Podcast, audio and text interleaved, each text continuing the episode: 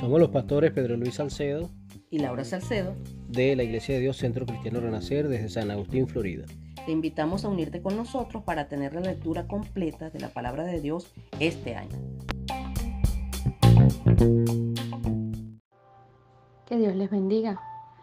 Vamos a leer hoy la reflexión que Dios nos trae a través del el capítulo 10 de Marcos. Y voy a dar una lectura rápida de ciertos puntos que han llamado mi atención con respecto a este tema. Podemos ver que en el versículo 17 habla sobre el joven rico, en el que Jesús le dice que no hay ninguno digno de ser llamado bueno en la tierra. Aún cuando sabes los mandamientos de no, no adulterarás, no matarás, no hurtes, no digas falso testimonio, no defraudes. Y por último y no menos importante, no olvides honrar a tu padre y a tu madre. Entonces Jesús le dice a este joven que debe vender todas las pertenencias, ganancias eh, que él tiene, las riquezas, debe tomar su cruz y seguirlo.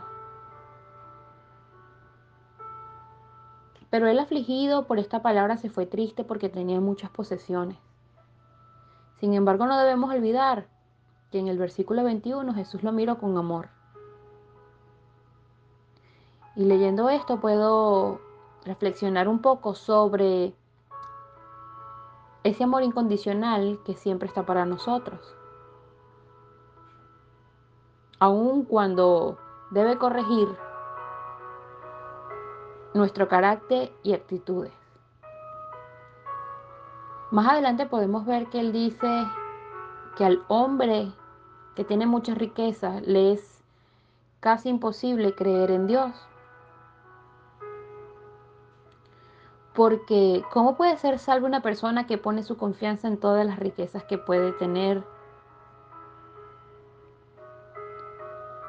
Y él de cierto, él dice que de cierto, de cierto os digo que no hay ninguno que haya dejado casa, hermanos, padres, eh, familia, a causa del Evangelio. Y obviamente va a recibir, va a recibir 100 veces más que todo lo que ha vivido. Pero muchos serán los postreros pero muchos primeros serán los postreros y los postreros serán los primeros. Vemos más adelante también que Jesús anuncia su muerte y la petición de Santiago y de Juan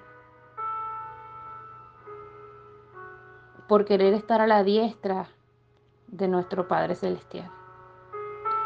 Y Jesús le hace la salvedad de que pueden beber de su vaso, ser bautizados con su espíritu, pero solo se van a sentar a su derecha y a su izquierda aquellas personas quienes hayan estado preparados para estar en ese momento.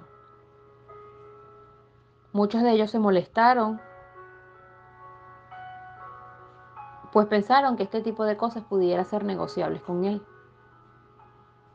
Pero Jesús llamándolo les dijo, sabéis que los que son tenidos por gobernantes en las naciones, se enseñorearán de ellas, y sus grandes ejercen sobre ella potestad, pero no será así entre vosotros, sino que el que quiera hacerse grande entre vosotros será vuestro servidor.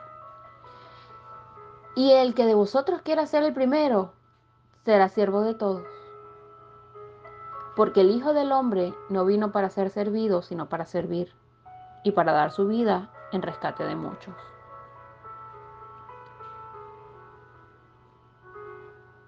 También vemos cómo Jesús bendice a los niños.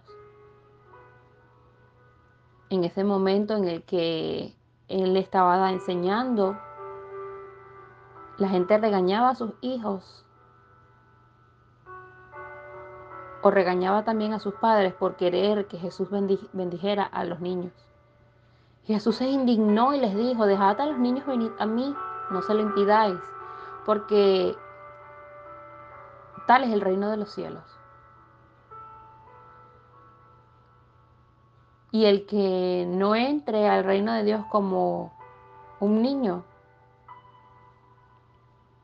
o el que no decida, o el que decida, mejor dicho, no entrar o no creer con tal fe y convicción como lo hace un niño en nuestro Señor, pues no podrá entrar a Él. Y nos relata este versículo que Jesús oró por ellos poniéndole las manos y los bendecía. También habla sobre el matrimonio, a su vez con el divorcio. Y dice que dejará el hombre a su padre y a su madre y se unirá a su mujer y serán una sola carne. También dice que por la dureza del corazón del hombre es que suceden este tipo de situaciones. Aun cuando en aquel entonces cualquiera pudiera repudiar a su mujer o a su o al hombre, establece que estaría en adulterio. La Biblia también nos enseña que para el divorcio que debemos tomar en cuenta que el principio de la creación, Dios nos creó varón y hembra, y seremos una sola carne. Por lo que Dios junta, obviamente el hombre no lo puede separar. Que tengamos en nuestro corazón sus mandamientos, sus enseñanzas, y lo pongamos a Él como baluarte.